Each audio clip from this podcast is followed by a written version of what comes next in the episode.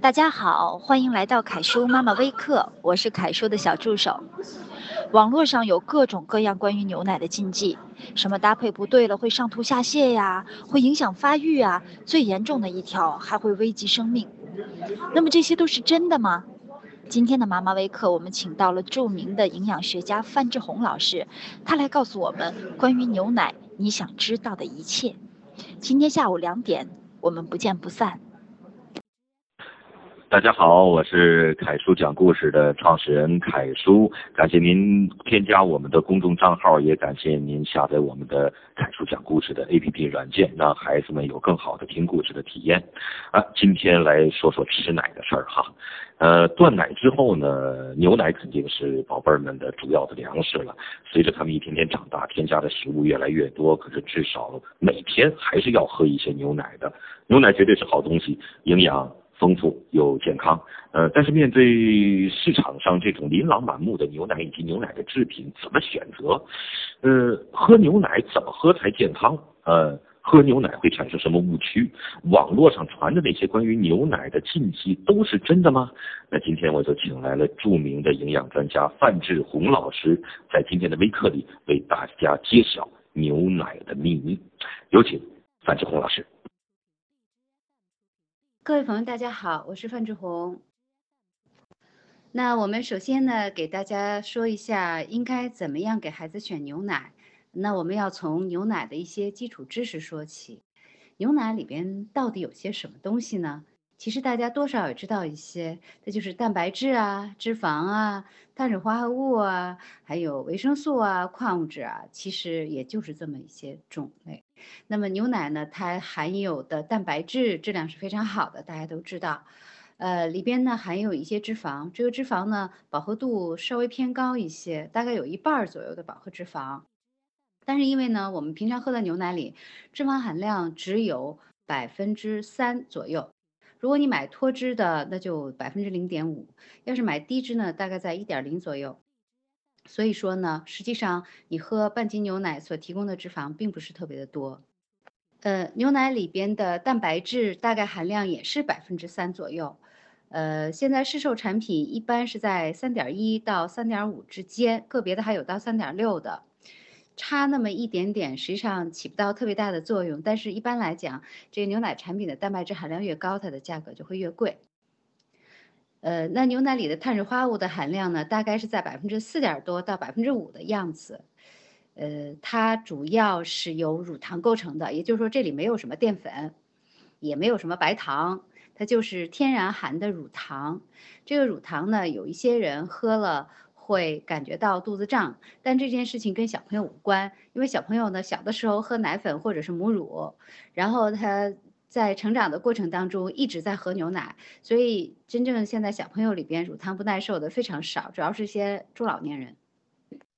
呃，乳糖呢并不是一个坏的东西，它是对于我们的肠道的有益菌群和矿物质的吸收都有好处的这么一种成分。所以如果没有乳糖不耐受的话呢，我们就直接买普通奶，就不用非得买舒化奶。舒化奶主要就是去掉了乳糖，它比较适合那些喝牛奶以后胀肚子的人。呃，然后我们再说一下牛奶当中的维生素。牛奶里边呢有十二种维生素，也就是说，除了维 C 之外，基本上什么都有。脂溶性维生素有四种，维生素 A、D、E、K。水溶性维生素呢，主要是八种 B 族维生素，所以牛奶真的是一个维生素这个品种特别丰富的这么一种食品，大概也只有鸡蛋能跟它媲美，有这么全的维生素的供应。其中特别是这个 B 族维生素的含量相当的丰富，像维生素 B 一啊、维生素 B 二、维生素 B 六啊都是非常好的。维生素 B 十二呢，虽然不是最多的，但是它的生物利用率，就是人的吸收的利用的效果是也是各类食品里最好的。然后我们再来说一下牛奶里边的矿物质。牛奶里边呢含有其实相当丰富的钾元素，但是钾嘛，我们可以从其他的像蔬菜、水果、豆类和全谷当中获取。而钙呢，呃，因为别的食品大部分吧含量没有那么的高，呃，牛奶呢算是相当好的一个来源。其实我们钙的主要来源就是三类食品，一类呢就是牛奶和牛奶制品。第二个呢，就是深绿色的叶菜，第三个呢，就是那种比较结实能夹得住的豆腐和豆腐干儿，其他的其实都是少量的来源。所以，如果要是每天能喝半斤牛奶的话，可以供应我们膳食当中三分之一以上的钙，所以这是一个不可忽视的数量。至于牛奶真的能不能补钙这件事儿，可能很多人。会听到国外的说法，什么牛奶越喝越缺钙呀，牛奶根本不能补钙啊，喝牛奶照样骨质疏松啊，这些话呢都是在欧洲的国情下。有意义，在中国就没有什么意义了，因为欧洲人他们的奶的摄入量实在是太高了，以至于高到那种钙已经完全不缺的程度，再多喝一杯奶实在是没有什么意义，少喝一杯对他也没有太大的影响。他们所缺的并不是钙，他们在骨骼建设当中缺的是像钾呀，呃，像维生素 D 呀、维生素 K 呀。呃，镁呀，他们这些其他的辅助的因素，他们是不足的，也就是说，他们的短板不是钙，所以他们喝牛奶不并不会多补钙。但是我们中国人呢，别的那些方面还过得去，这个钙呢，真的是我们的短板，所以我们中国人呢，还是提倡喝半斤牛奶的。呃，小朋友呢，因为是在不断的生长发育过程当中，他的钙的需要量呢，是按照他的胃口来讲。比例应该是比成年人要高的，而且国外虽然说不是特别提倡多喝牛奶，呃，那也是说对于成年以后甚至中老年人而言，没有哪个营养学家会说小朋友从小都不要吃乳制品的。呃，实际上乳制品对于孩子的身高增长是非常有意义的。到现在为止，没有一项研究能否认这个钙的摄入量跟身高之间是有关系的。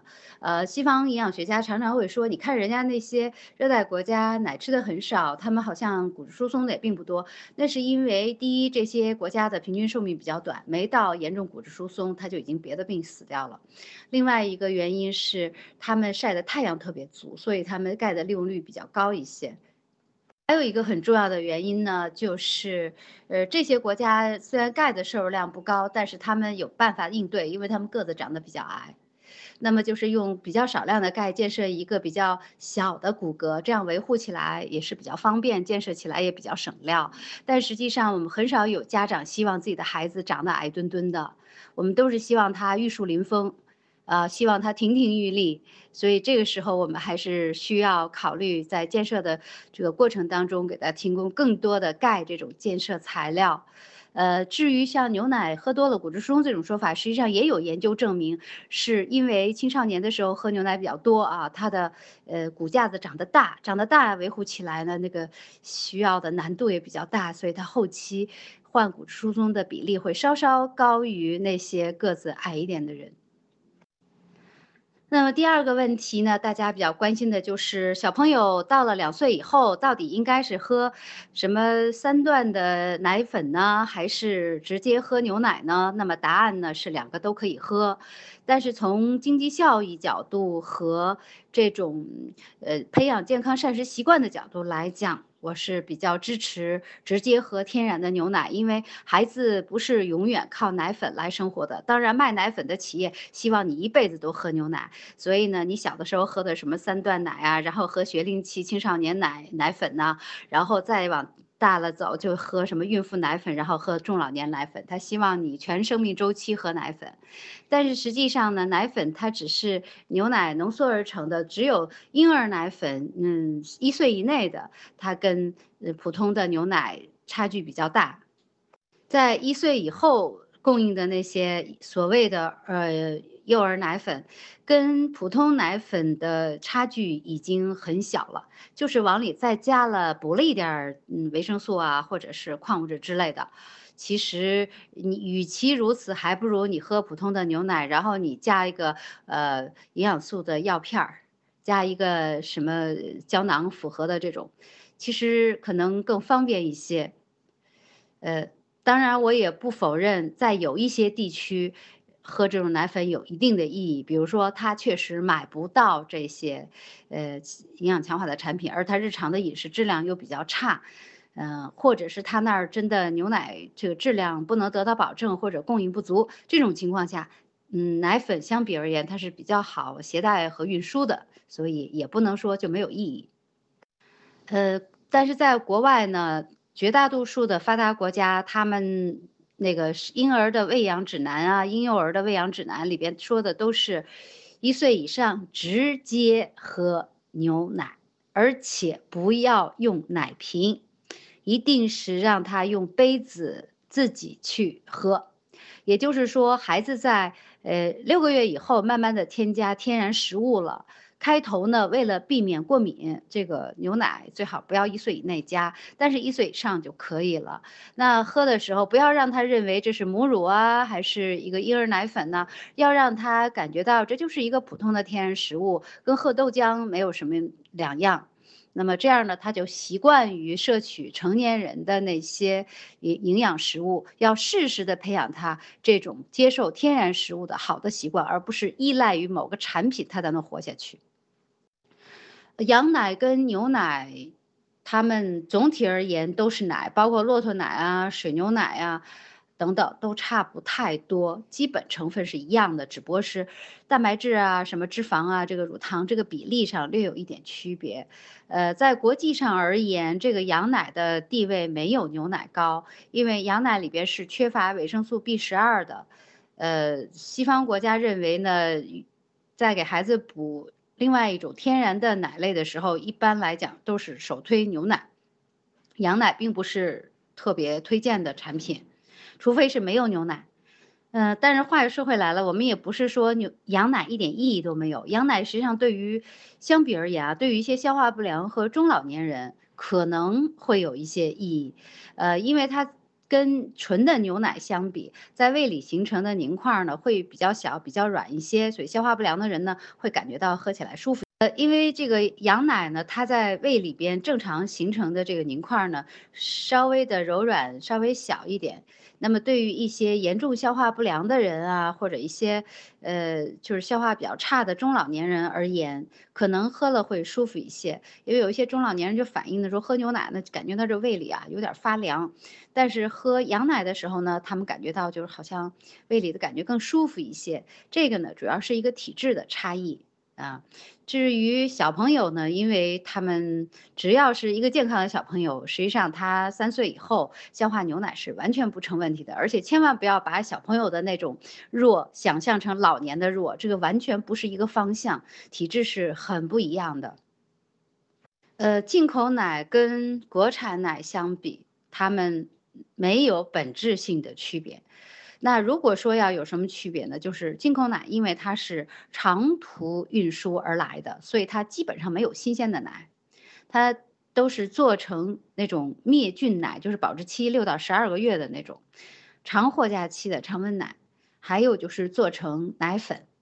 那么，呃，这些都是要经过加热的。相比而言，我个人认为啊，如果你一定要吃国外的产品，可能。奶粉还好点儿，因为奶粉实际上如果是质量好的话，它受热受的并不是那么的厉害。而这种盒装的灭菌奶是更加不合算的，因为一个呢你要花好多钱买它那盒子就好几毛钱，你又不会吃，都扔了浪费了。另外就是它的加热的温度都在一百度以上。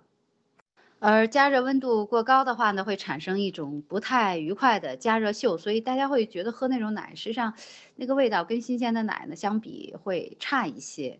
然后你会发现它的颜色也比那个新鲜的巴氏奶要稍微的暗一点。为什么会暗一点呢？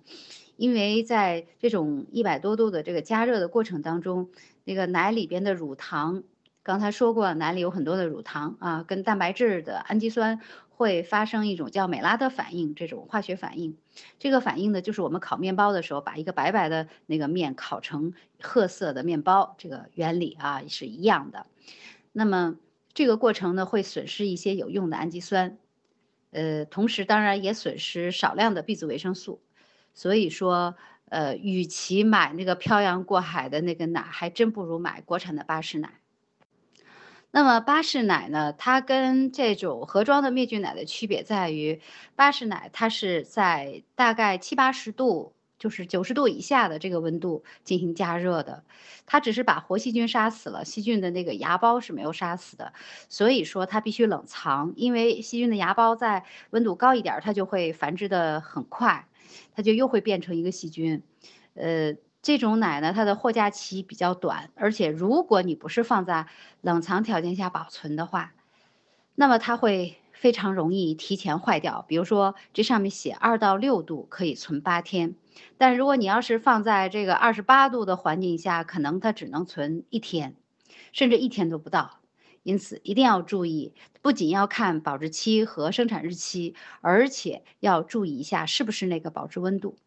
它跟那种常温的盒装的纯牛奶相比，巴氏杀菌奶呢，它的呃新鲜程度更高一些，能更好的保留里边的一些微量的活性成分，呃，而且呢，它的风味儿也会更加自然一些，就没有那种加热完了以后发觉略带一点臭的那种感觉。呃，同时呢，巴氏奶喝起来口感也会比较清爽一些。实际上，营养到底怎么样，跟它的杀菌方式和包装关系还不是最大的，而是要看它的营养成分表，标签儿会给你写的很清楚。食品标签呢是法律赋予消费者神圣的知情权，但是没有几个消费者乐意去，呃，看一看这个标签儿。比如说呢，这个巴氏杀菌奶，它盒上可能会写，呃，蛋白质含量是多少，脂肪含量多少，碳水化合物是多少，钠多少，还有就是，呃，热量也上面写的是能量，它是用以千焦耳来表示的。很多人就会问，这里边到底有没有钙呀？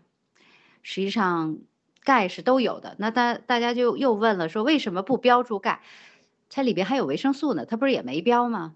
这是因为我们国家的营养标签的法规只要求强制的要标，就是蛋白质、脂肪、碳水化合物、钠和能量这么几项，其他那些呢，就是你爱标就标，不爱标就不标。那大部分企业认为国家没有要求啊，那我就偷个懒儿，我就不标了。不标不等于里边没有。那你怎么才能知道那个产品里面钙含量是高还是低呢？简单的方法就是。呃，看一下它的蛋白质含量。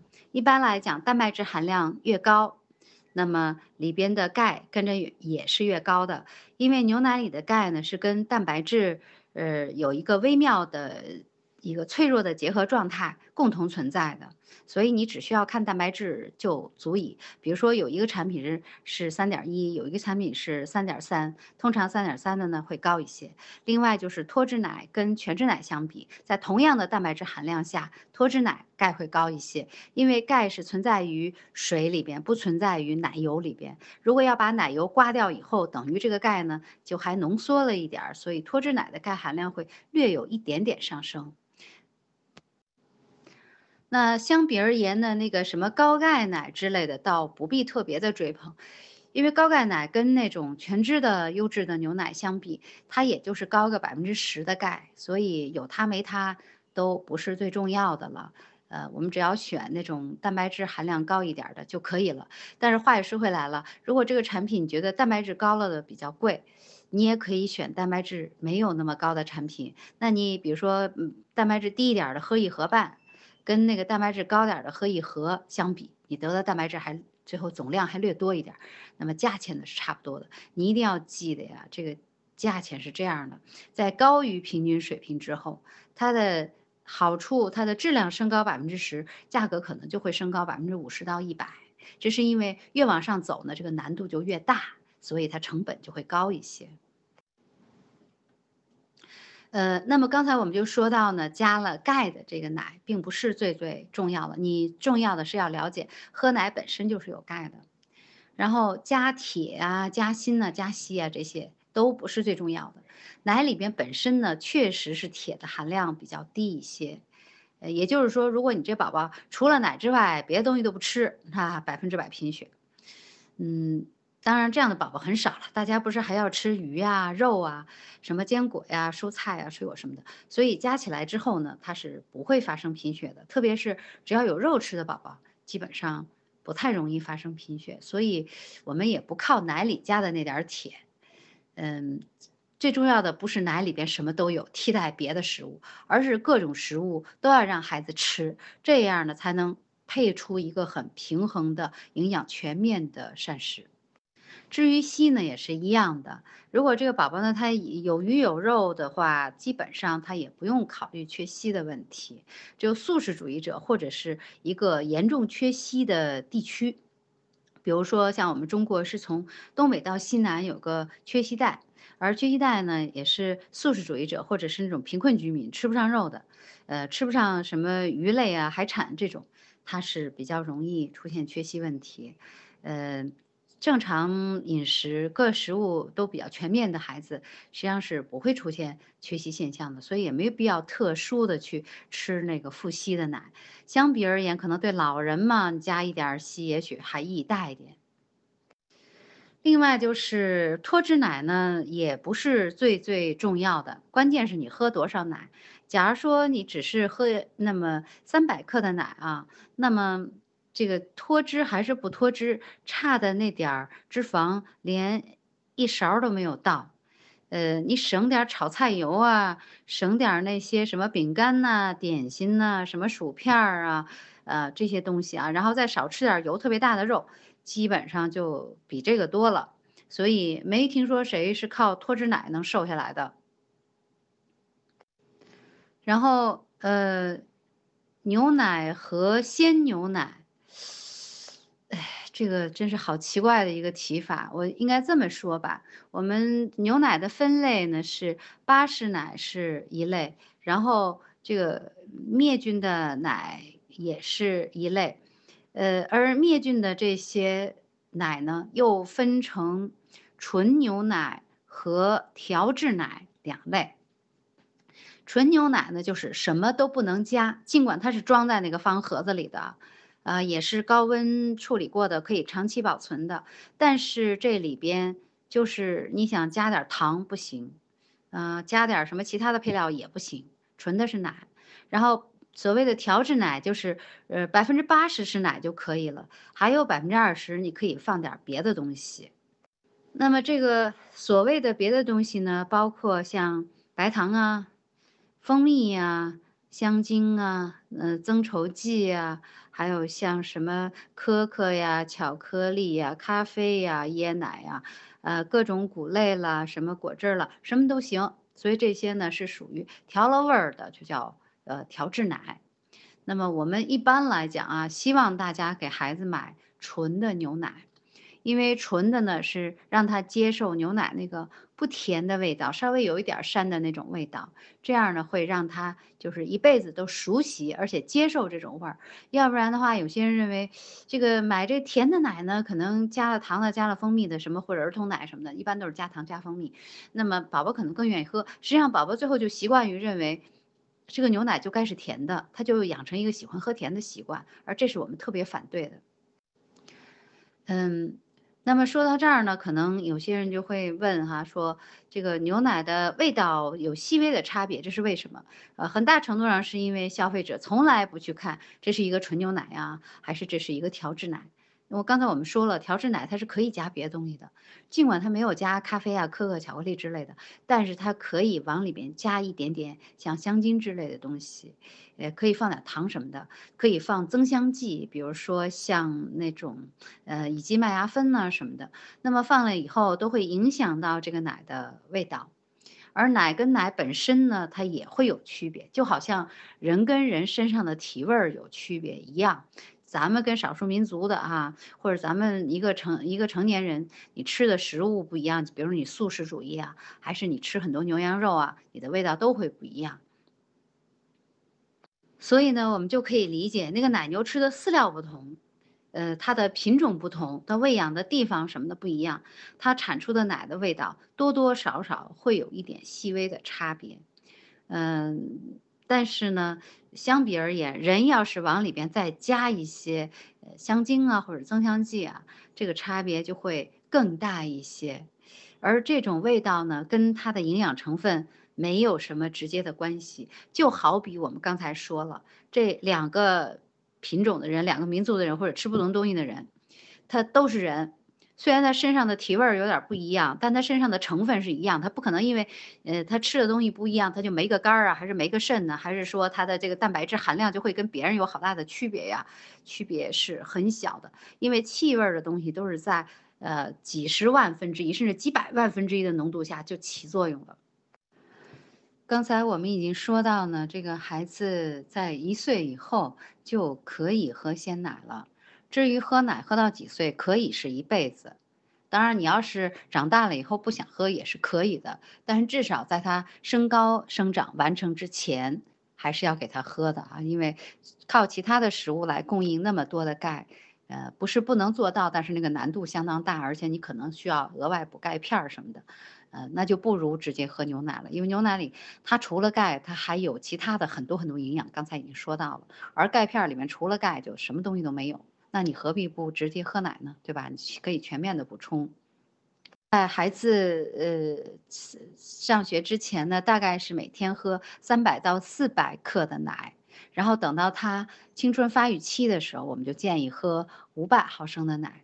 这样能够让他能满足自己生长期间所需的那一千毫克的钙，五百毫升的奶才能提供五百毫克的钙，五百多一点儿。那如果说这个孩子在长个的时候，可能有些孩子需要的不止一千，没准还会一千二。那这样的话，你要是吃普通的食物，一般来讲，那个饮食只能提供四百左右。就算他青春期吃的多，他能提供五百。那假如没有奶里边这个五百的话，他还是很难凑够一千的量。所以说，在孩子上大学之前，最好是能够一直给他喝奶。当然不一定局限于牛奶，你还可以喝酸奶，也可以吃一些奶酪啊，或者喝点奶粉都是可以的。但你的总量算成奶这么多就行。呃，牛奶什么时候喝这个问题，实际上没有特别一定之规，关键看你这个孩子呢对奶有没有什么不耐受或者是慢性过敏的反应。刚才我们说的都是牛奶的营养价值，但是营养价值归营养价值，呃，假如你这个孩子对他有过敏，那就不能考虑营养价值了，因为过敏以后对他的身体是有损害的。比如说有的孩子呢对牛奶慢性过敏呢，他表现为他老得中耳炎，嗯，或者他得一些湿疹什么的，然后到三甲医院的变态反应科啊，变态反应科就是研究过敏这些问题的。当然去测一下，看孩子的主要的过敏源是什么。那么可能会发现，哦，原来我们家孩子对这个牛奶是有一个过敏反应的。这这个过敏呢，有急性和慢性之分。呃，急性过敏就是那种马上要去医院，或者立刻就出一大堆包、一大堆风团儿，或者是马上影响到他的呼吸啊什么的。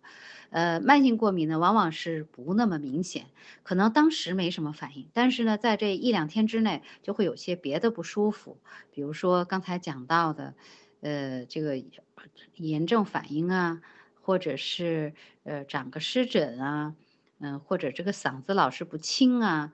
呃，总之有一些就是你你感觉好像不是那种非常经典的那些过敏的反应，也有一些可能是呃孩子是刚才我们说过是乳糖不耐受的，但是一般来讲，如果这孩子坚持从他呃断奶的时候就开始一直都喝奶啊喝酸奶什么的，他一般不会出现乳糖不耐受的情况。呃，在乳糖没有不耐受的这种情况下，也没有过敏的情况下。那么他什么时候喝都行，空腹是没有问题的。那大家想想，孩子小的时候喝母乳啊，喝奶粉啊，不都是空腹喝的吗？哪有孩子说我先来半拉馒头，吃完了我再喝个奶粉，是吧？或者说在喝妈的奶之前说先来碗粥，他没有这种事情。所以可见呢，孩子其实是可以空腹喝奶的。那为什么以前会有一个不让空腹喝奶的说法呢？是因为我们国家过去呢多年啊是属在。处在这个贫困的状态下，奶这个东西啊，绝大多数人根本就是断了奶之后再也喝不着的。像我小的时候呢，嗯，那个时候呢，北京的奶都是要凭本儿供应的，这个本儿呢还不是人人都能花钱买到，是要批的。比如说这家是一个什么什么级别的领导，比如说这家是什么什么级别的领导啊，什么什么级别的专家呀，哎，这种情况下。他就是有这种特权啊！不要以为过去没有特权，过去根本从来没有过平等啊！就是大家都是有级别的，以前级别森严，光是公务员就分成十五级的工资。那么这样的话，呃，因为我爷爷呢，他是一个是一个机械专家，那么呢，他有条件可以喝订一瓶奶，嗯，或者是谁家是什么生了孩子呀，或者患了病啊什么的，可以申请，然后临时批给他们这么一个月、两个月、三个月的这个奶。那么也就是说，很多年以来，这个奶呢都是当成一种高档营养品进行供应的，不像现在谁有钱随便奶，而且喝，呃，而且现在喝奶呢算是一个什么奢华的事情啊？那么，因为大家绝大多数那个贫困人民、普通的老百姓，都是呃断了妈奶之后就再也见不到奶了，所以呢，长期而言，他这个肠子里边消化乳糖的这些消化酶就没事儿可干呢。呃，人家消化淀粉的天天都干活，消化蛋白质的也天天干活，就这消化乳糖的成年累月没活干。当然，领导就得把他给辞退下岗。因此呢。等到哪天突然喝点奶，发现坏了，乳糖酶跟不上了，他已经好久没来上班了。那这种情况下呢，就会产生乳糖不耐受这种反应，然后呢，主要就是刺激肠道，出现那种呃腹痛啊、腹泻呀、胀气呀、肠鸣啊这样的一些情况。乳糖不耐也都没有到那种拉水样便呀、肚子疼的要命那种程度，也就是说。比较轻度的，比如说肚子有点胀，然后咕噜咕噜响，嗯，产气这种情况是比较常见的。而如果你要是没吃别的东西，直接喝一大杯奶下去，这个乳糖呢就比较集中的到达你的肠道，所以这样呢，产气的情况会非常严重。因此呢，就是严重情起来，甚至会拉肚子、肚子疼。所以呢，过去一直忠告大家。呃，牛奶不能空腹喝，空腹喝你会很不舒服，而且不仅不舒服啊，而且那个时候，呃，你你一旦拉肚子，你不就消化不良吗？别说是牛奶的营养了，连跟牛奶后面吃的那些食物的营养都一块拉出去了。所以呢，在那个时代浪费点营养是个很罪过的事情。因此呢，建议大家不要空腹喝。而我们现在呢，因为小朋友们从小喝奶已经习以为常了，他们肚子里的乳糖酶呢一直都在这好好干活，所以呢，小朋友们空腹喝是没有问题的。想经常喝奶的大人，嗯，习惯了的，应该也没有什么太大问题。所以，像我自己是经常是在两餐之前哈，因为我要加个班啊，可能来不及马上去食堂吃饭啊，我可能就焯一盒牛奶先喝下去，这样呢可以扛一个小时不饿。经常这么干啊，因为我没有很明显的乳糖不耐受，我就可以这样做。假如说是这个爸爸妈妈、爷爷奶奶确实有这种乳糖不耐受的情况，那你还是呃饭后喝或者把它跟食物混在一起吃比较好。呃，或者呢，你不喝牛奶也行。你说我烦那感觉，不喜欢味儿，你可以直接喝酸奶，那就没有乳糖不耐受问题了。呃，当然，乳糖不耐受的人也可以直接购买舒化奶。舒化奶其实并没有细化什么营养大分子，这个广告本身在科学上是完全站不住脚的一个错误说法。它既没有细化蛋白质，也没有细化脂肪，它唯一细化的就是乳糖。它把乳糖变成了葡萄糖和半乳糖，所以这样呢就不用消化乳糖了呀，因为它已经提前替你消化好了。所以呢，那些乳糖不耐受的人就可以直接喝这种舒化奶，不会有什么不舒服。呃，而且呢，还有一个额外的好处就是。把乳糖变成葡萄糖和半乳糖以后呢，它的甜度就提高了，因为乳糖甜度特别低，只有零点二，就是蔗糖的百分之二十，白糖的百分之二十。但是如果是变成葡萄糖和半乳糖呢，就能达到白糖的百分之六十多，因此呢，就会感觉到这个奶还甜丝丝的。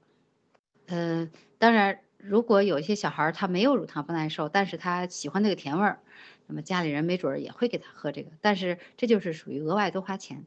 你出得起，当然你也可以考虑喝，但是我个人认为，就纵容孩子喜欢喝甜水儿，这个不是一个好习惯。嗯，至于早上、中午还是晚上还是两餐之间这个事情，完全看你的方便。早上喝牛奶的好处呢，是因为我们中国人早餐质量通常比较差，就吃点淀粉类食品加个鸡蛋，实际上这个早餐的蛋白质啊还是不太够。从蛋白质利用效率的角度来讲，三餐之间的供应越均匀，蛋白质的利用效率就会越高。而我们大部分人呢是百分之四十以上的蛋白质是来源于晚餐的，而早餐可能也只有百分之二十，甚至还要少。这样的话。就会使得多吃的那部分蛋白质会浪费掉，然后少吃那部分呢，它又跟不上。所以呢，早餐最好是有两种蛋白质食物啊，除了主食之外，包括比如说一杯奶和一个蛋。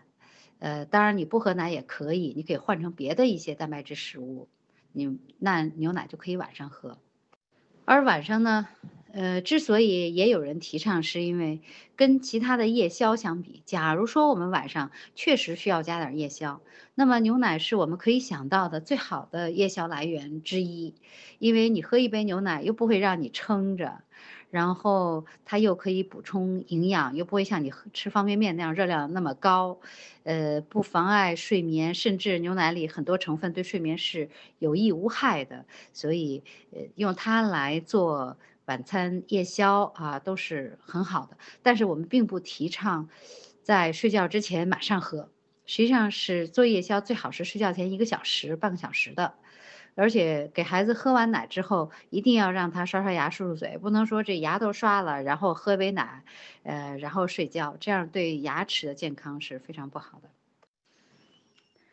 呃，牛奶呢，凉着喝、热着喝，主要是看这个孩子的接受程度。呃，一般来讲，一个身体强健的小朋友，他喝凉牛奶是没有什么问题的，只要他没有不舒服，他没有肚子疼、没有拉肚子、没有消化不良就可以。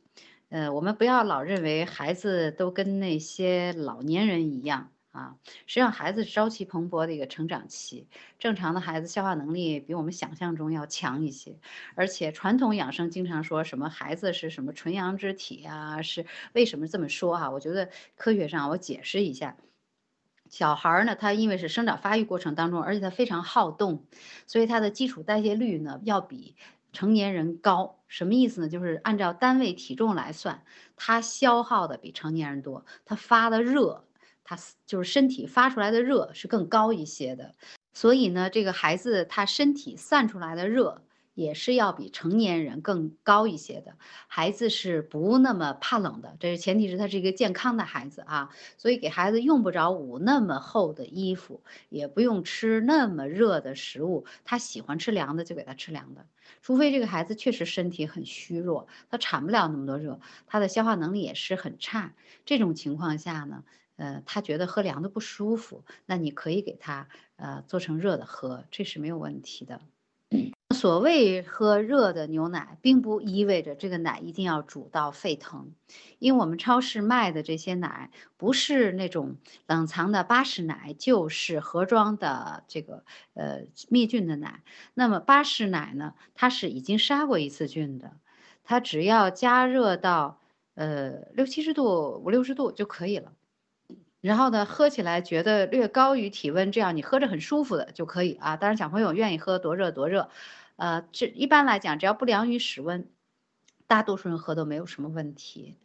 然后，假如说是那种盒装的灭菌奶，那它杀菌的那个程度是更高一些的，也不需要你重新再热一遍。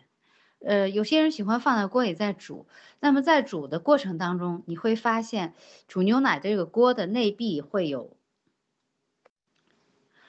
呃，煮牛奶的那个锅。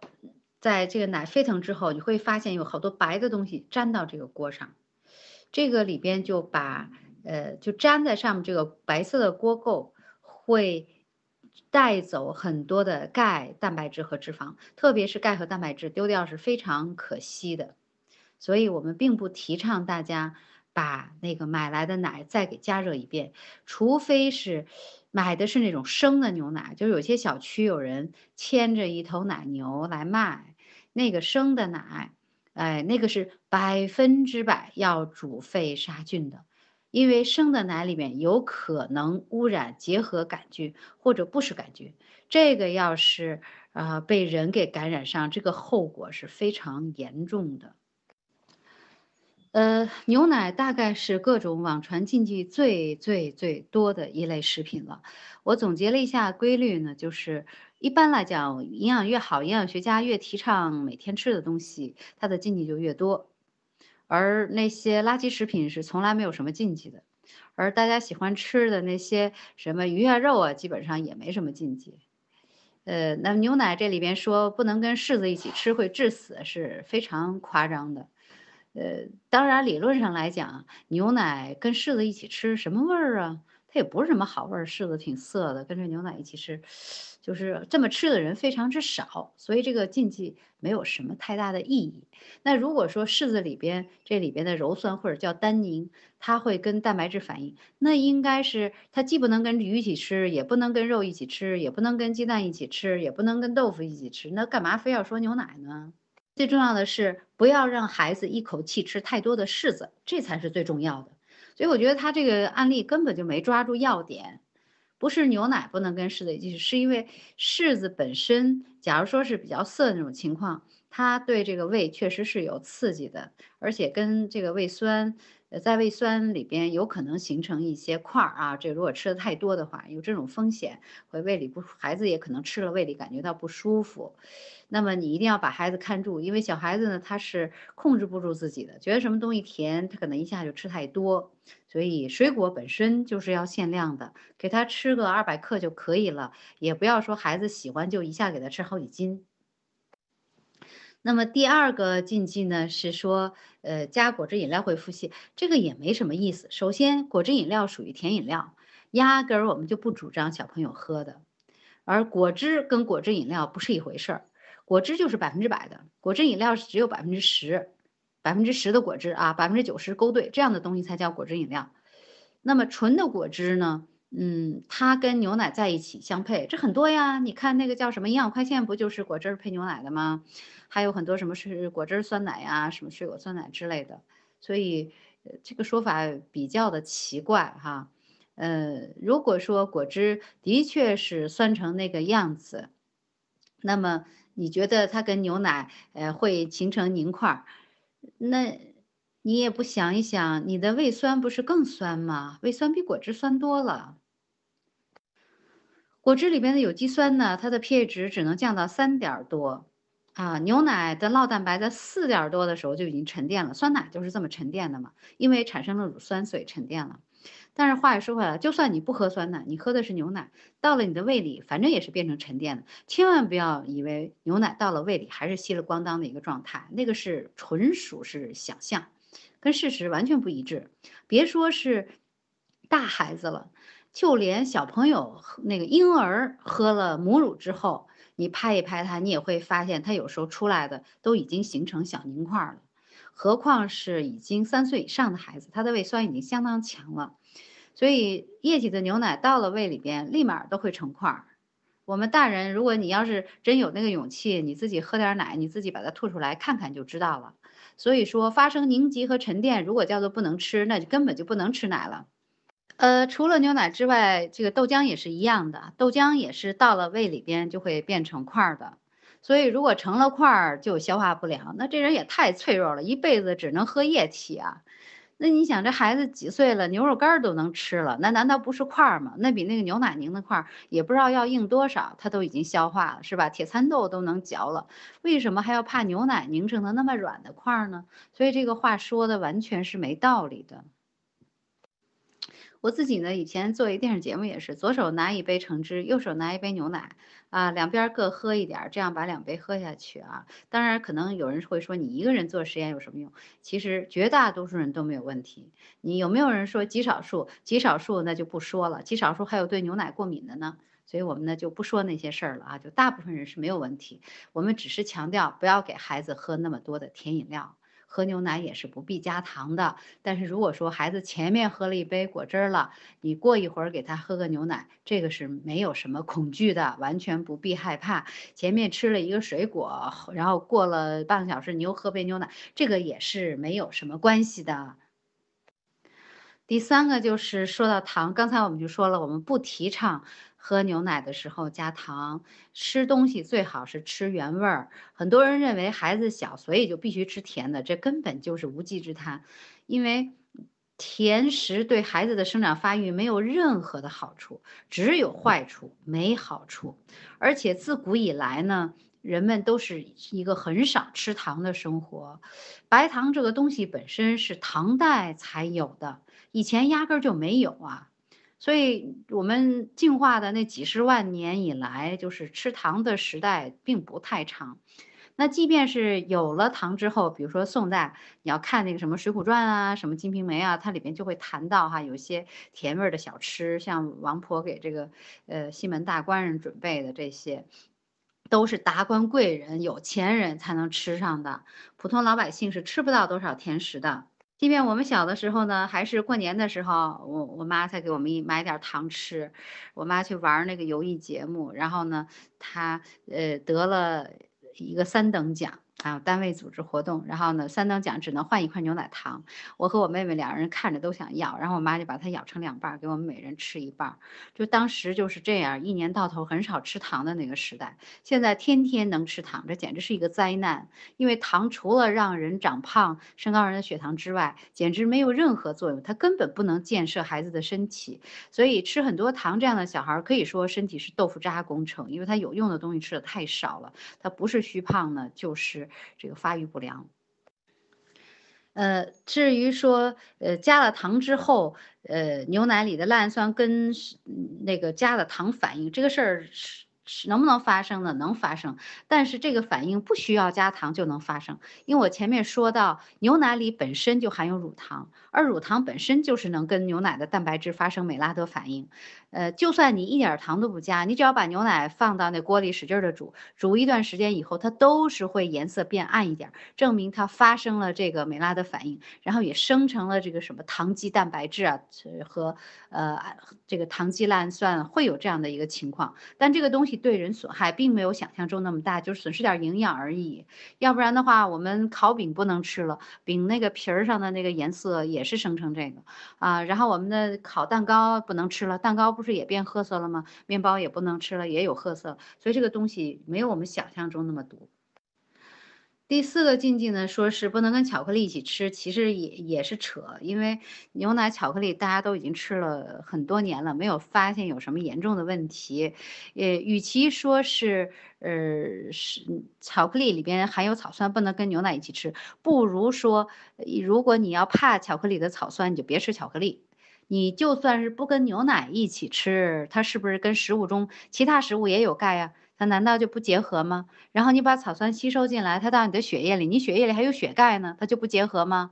你加点牛奶跟那巧克力一起吃，还抵消了草酸的影响。毋宁说是有好处，而不是坏处啊。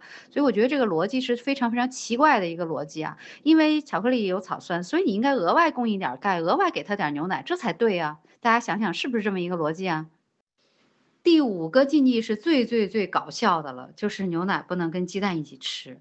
牛奶跟鸡蛋一起的食物实在是太多了，尤其在西方的饮食当中，比如说传统的那个牛奶布丁，就是牛奶加鸡蛋加点淀粉加点糖，就是这么做的。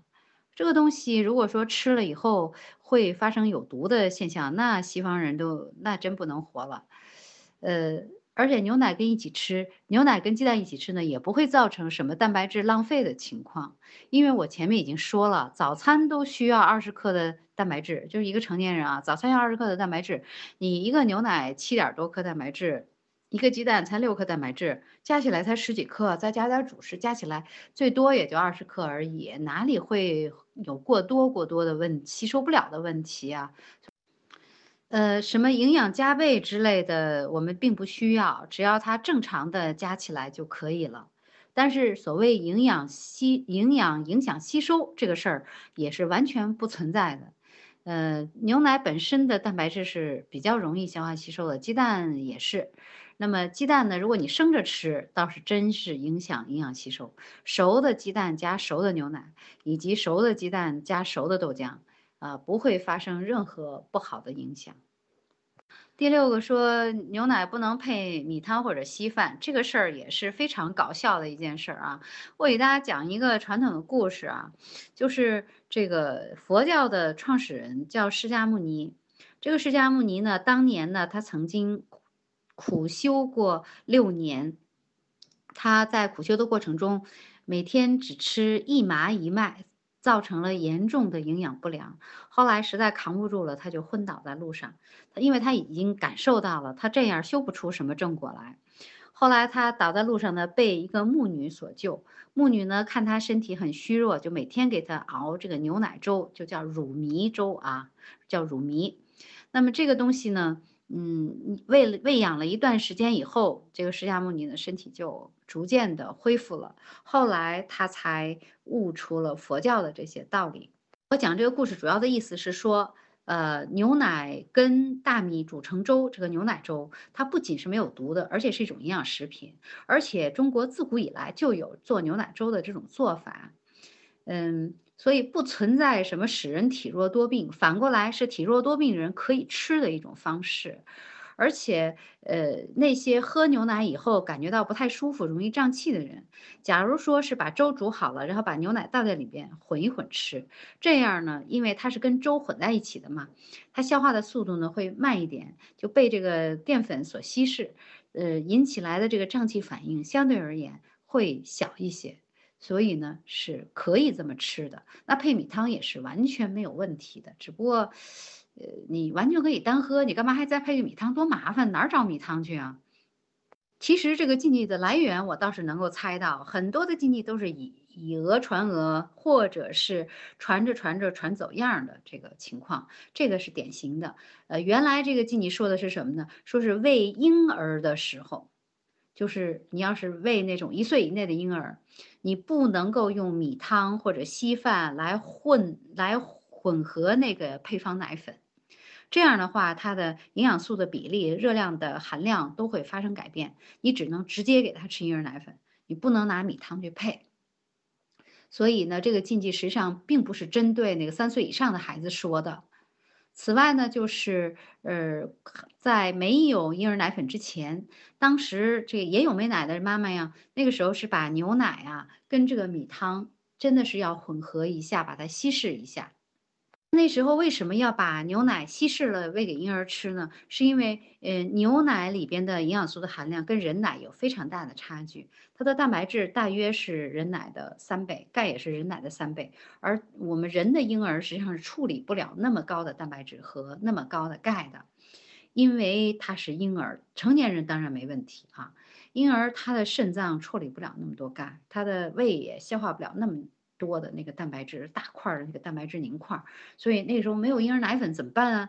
就拿米汤啊，给那个奶稀释一下，稀释到大概三分之一的浓度，就是一份牛奶加两份米汤，这样就把它的蛋白质降下来了，钙也降下来了。可惜的是它的维生素什么的，哎，这个还是不能够跟真正的那个呃配方奶粉相比，所以这是不利于婴儿成长发育的。呃，至于这个说法里面讲含有脂肪氧化酶，简直是这真是鬼扯。说实话，因为米汤和稀饭是以淀粉为主，这里边脂肪含量微乎其微，一般都是脂肪含量高的东西，它才会富含脂肪氧化酶。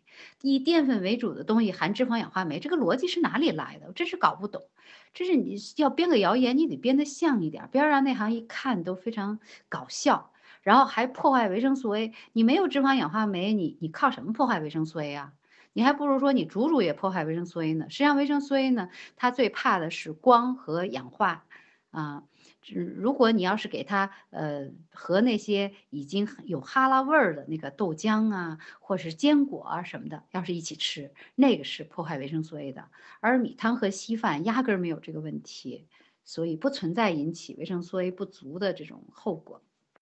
呃，第七个禁忌呢是对的，就是不能送送服药物啊。但是这里也要说明一下，牛奶可以用来送服维生素片儿，比如说像维生素 A 呀、维生素 D 呀，啊这些是可以的。因为 VA、VD 的吸收本来就需要一点脂肪帮忙嘛，所以你有点牛奶里边有点脂肪，这个是没有问题的。它送服 B 族维生素片儿也没有什么问题，送服 VC 也不至于有什么问题。呃，但是它不能用来送服钙和铁，因为人一顿所能吸收的钙是有限的，牛奶就已经高钙了，再给它一钙片，等于说让它吸收两份儿，它吸收不了那么多，那么就会有一部分钙会浪费掉。如果用来那个吃铁片就更不行了，因为铁剂呢，嗯，在吸收的时候会受到钙剂的好大的干扰，而牛奶是富含钙的。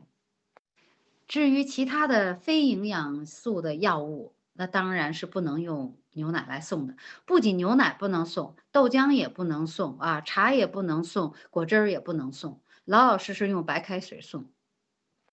好。那么各位朋友，感谢大家的收听，这就是我要跟大家分享的，也是各位朋友非常感兴趣的有关牛奶营养方面的内容。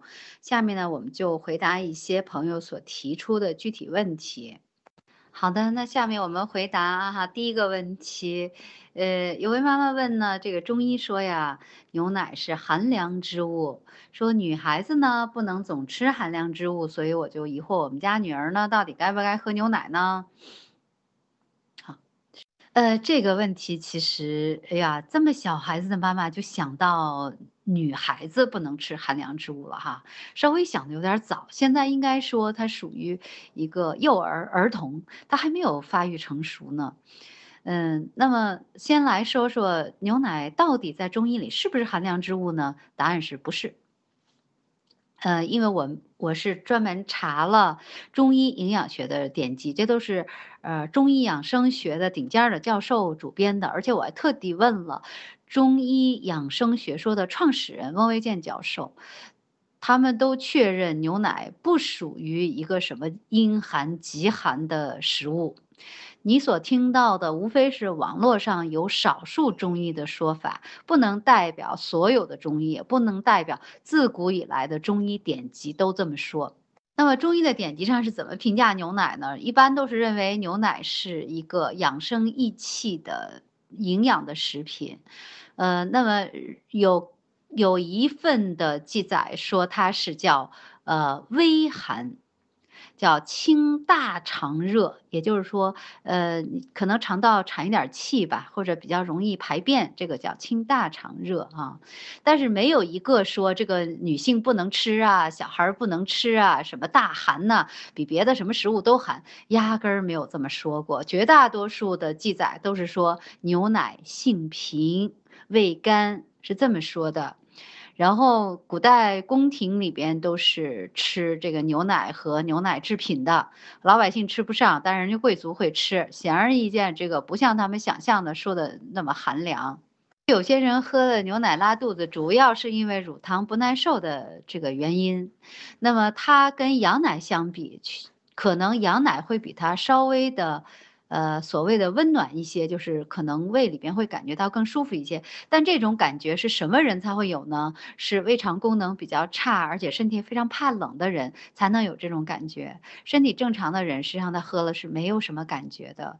呃，如果你家的女孩子确实是身体非常差的那种，喝点凉水就要拉肚子呀，吃点西瓜都不行啊，那可以考虑让她喝羊奶，或者是直接喝放温了的酸奶。呃，但是如果你们家这个孩子身体很正常，喝奶没什么不舒服，那你又何必听到这些传言就让他不喝呢？第二个问题就是，呃，我们家宝宝有乳糖不耐受，那怎么办呢？嗯，要是不喝奶的话，会不会影响他的身体发育和健康呢？那么这个问题呢，确实是乳糖不耐受就不要喝普通的牛奶了，或者至少是不能直接。大杯的那么喝了，但是它有三个方式来解决。第一个就是我们说过的，直接买舒化奶就可以了。第二个方式就是他喝酸奶，因为酸奶呢是由乳酸菌发酵之后，乳酸菌发酵产酸是拿什么产的？就是拿乳糖产的呀。所以这样呢，乳糖的含量就会大幅度的往下降了。同时，乳酸菌里边呢还有一些帮助消化乳糖的这些酶，也带着一起喝进去，所以绝大多数人喝酸奶是不会发生乳糖不耐受的。还有些人会说，这酸奶呢，呃，比较凉怎么办？凉也很简单啊，你把它提前拿出来半个小时，放在室温下，让它不要那么凉再喝就可以了。实际上，嗯。不太凉的酸奶对胃肠的刺激非常非常小，它对呃胃肠的友好程度是远远超过牛奶的。比如说这个孩子他有拉肚子的情况啊，嗯，像这个细菌性的食物中毒了什么的，吃不好拉肚子了，都是可以喝放到室温的酸奶的，但是不可以喝牛奶和豆浆，因为牛奶和豆浆都是会刺激大肠运动的。喝奶的话，也可以考虑，呃，把奶吃进去，就就是第三个途径了，就是把奶放到别的食品里，比如说刚才我们说到了，在煮了粥之后兑一点牛奶这种方式，或者是你喝豆浆的时候往里兑一点牛奶，呃，或者是你在做。呃，面包啊，馒头啊，什么发糕啊之类的，拿牛奶和面，这样做出来不会有任何不舒服的感觉。到现在为止还没听说谁吃加了牛奶的面包啊，加了牛奶的蛋糕啊发生什么不良反应的。因为这样的这个奶的总量就是呃不是特别多，而且它下去是慢慢慢慢一点一点下去的，所以说就不会引起什么呃肚子胀啊、肚子疼这样的一些反应了。呃，那么。有人说，那假如我完全不喝奶，会会不会有什么不良影响？应应该说，你不喝奶，你就要用别的食物来帮助你的孩子得到这些营养。不是说我简单这个不吃就完了，我不吃肉，然后我就不吃了，呃，不喝奶就不喝了，这个思路是完全错误的。是要考虑不吃肉，肉里的营养拿什么来补；不喝奶，奶里的营养拿什么来补。那不喝奶呢，他就得改用别的含钙的食物来供应这个钙。呃，喝豆浆行不行呢？不行，因为豆浆的钙含量只有牛奶的大概十分之一，它根本起不到这个作用，它只能补奶里的蛋白质，它补不了奶里的钙。那怎么办呢？吃得吃豆腐才行，豆腐还不能吃内酯豆腐，钙太少，你得吃那种卤水豆腐，或者是豆腐干儿那种比较硬的，能夹得起来的，一般它的钙的含量会比较高一些。呃，当然，同时呢，还要多吃一些绿叶蔬菜什么的，像小油菜啊、小白菜啊，含的钙也是不少的。还可以吃一些带骨头的小鱼小虾，请注意这类的食品利消化吸收利用率都是很低的，但是补点总比不补好。什么小虾皮儿了，这个小鱼小骨带骨头的小鱼了，啊，小海米啊都可以。在吃的时候一定要注意，把它洗得很干净，把腥味洗掉。钙是不会洗掉的，那个腥味如果重的话，里边会含有一些致癌。白的亚硝胺之类的物质，所以要一定要把腥味彻底去掉才能吃。嗯，现在我们回答第三个问题，就是有些牛奶加热前后变化不大，有些加热后会结一层奶皮儿，是不是结奶皮儿的就会更好？这里我们先要界定一下，这个牛奶是什么牛奶，加热是怎么加热？嗯，有些牛奶是生的，像刚才我们提到的，从。嗯，小区的那些拉着牛来卖的这种奶牛那儿挤出来的生的奶，这是一种。嗯，它是需要加热沸腾来充分杀菌的。还有一些奶呢，是超市买来的那种巴氏奶啊，或者是盒子里出来的那种灭菌的那种常温奶。这些奶喝之前压根儿不用煮到沸腾。那么当然，如果你加热到五六十度，它就是不会有变化的。生奶你加热到五六十度也没什么变化。接奶皮儿一定是要到加热到差不多快沸腾到已经沸腾那种程度，它才会接得出来的。所以我们就讨论，嗯，首先有些奶压根儿你就不用加热，所以呢就不存在什么接不接奶皮儿的问题。假如说它加热了以后接奶皮儿。也不证明它的营养会更好一些，只能证明什么呢？第一，这个奶呢是没有经过均质的，或者均质的程度很不够的。第二呢，就是它的脂肪含量可能不够高。呃，大概只能说明这两个问题，因为奶皮儿呢，它是蛋白质和脂肪组成的。呃，呃假如说是那种乳品厂。它收了奶之后呢，都要对牛奶进行均质处理。均质处理就是说，这个生的牛奶里边呀，它的脂肪是以一个小球球、小球球的这种形式存在于呃水相当中的。之所以呈现白色，并不是因为它含什么白的色素，而是因为呢，它的脂肪是以乳球呃。这个微球的形式存在于呃奶的水相当中，它等于是上面下面到处都是飘满了这种细小的球球。如果你拿显微镜，你就可以看到。但是天然的这个奶呢，它的球球的大小差异很大，比如说有的零点几个微米啊，有的几个微米，甚至有十几个微米的，大大小小全有。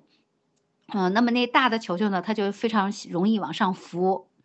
因此你煮的时候呢，因为这个咕嘟咕嘟这么一煮，它往上一涌呢，那么就是有一部分就会上去，然后跟一些蛋白质，就是球球这个脂肪球球外头包了一层蛋白质，这样呢，最后就形成了一个呃脂肪和蛋白质这么一个白色的膜。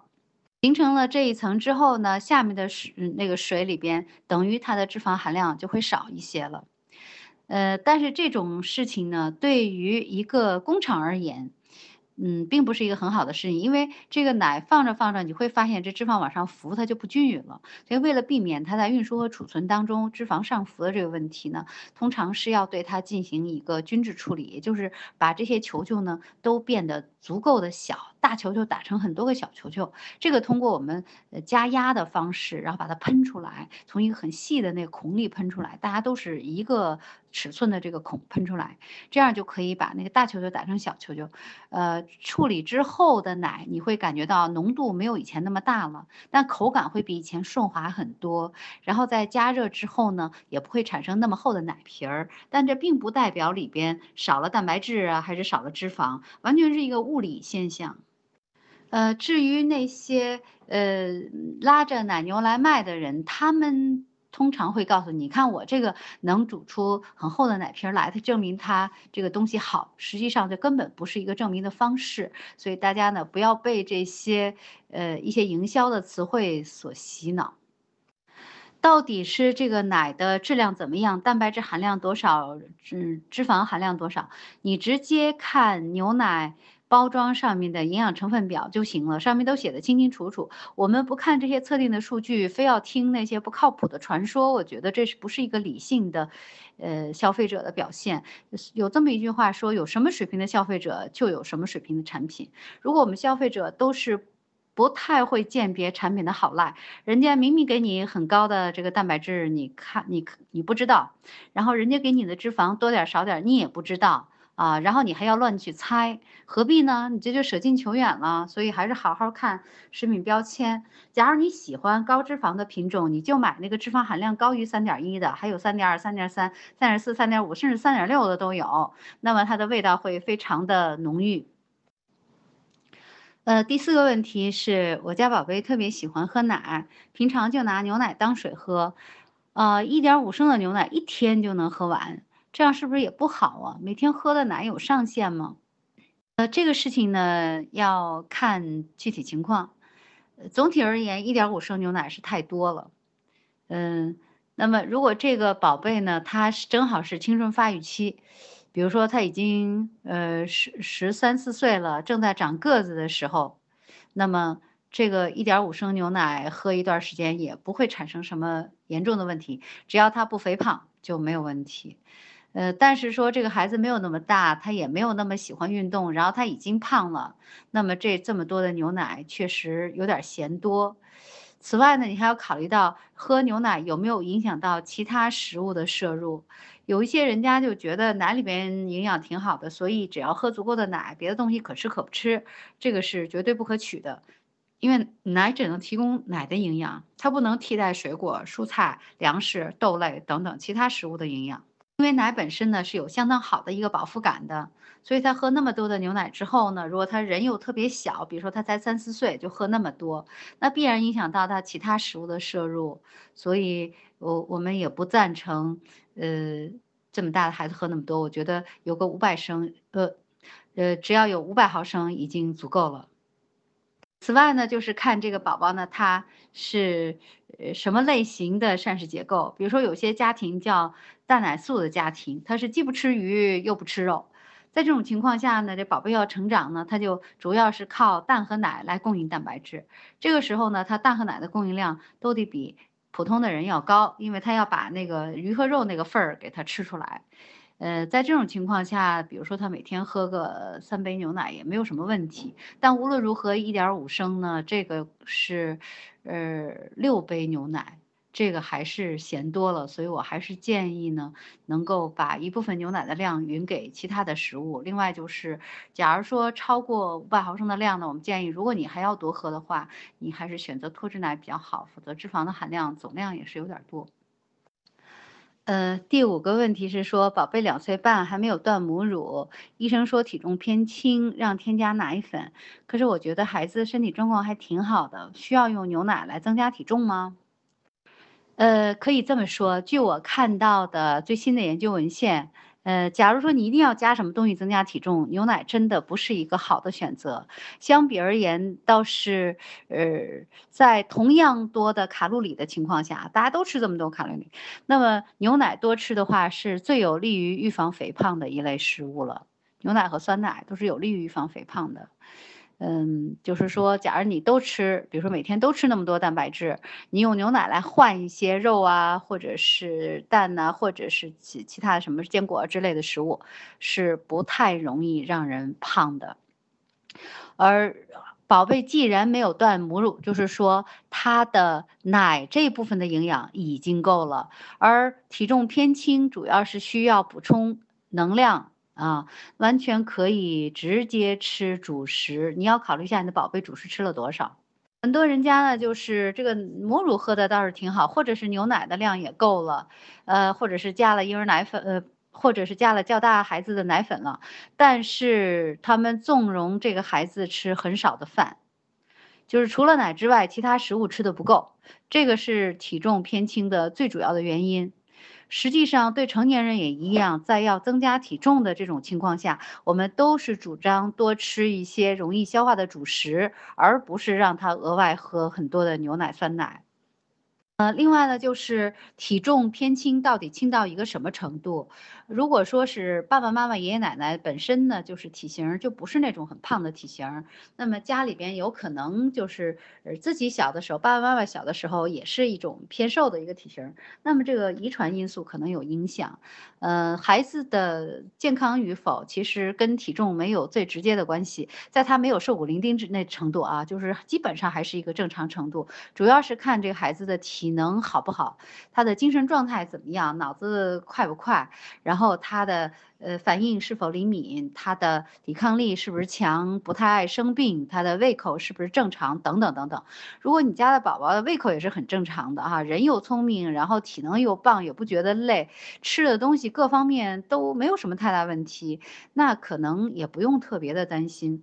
因为你首先你的看法就是觉得孩子的综合身体状况挺好。这件事情呢，说明你对孩子是有一个判断、有个信心的，呃，这一点呢是其实是很多家长所缺乏的一种态度，因为大部分家长就说，人家孩子都胖了，我们家孩子没有胖，所以呢，我们家孩子就需要长体重。实际上，几岁的孩子。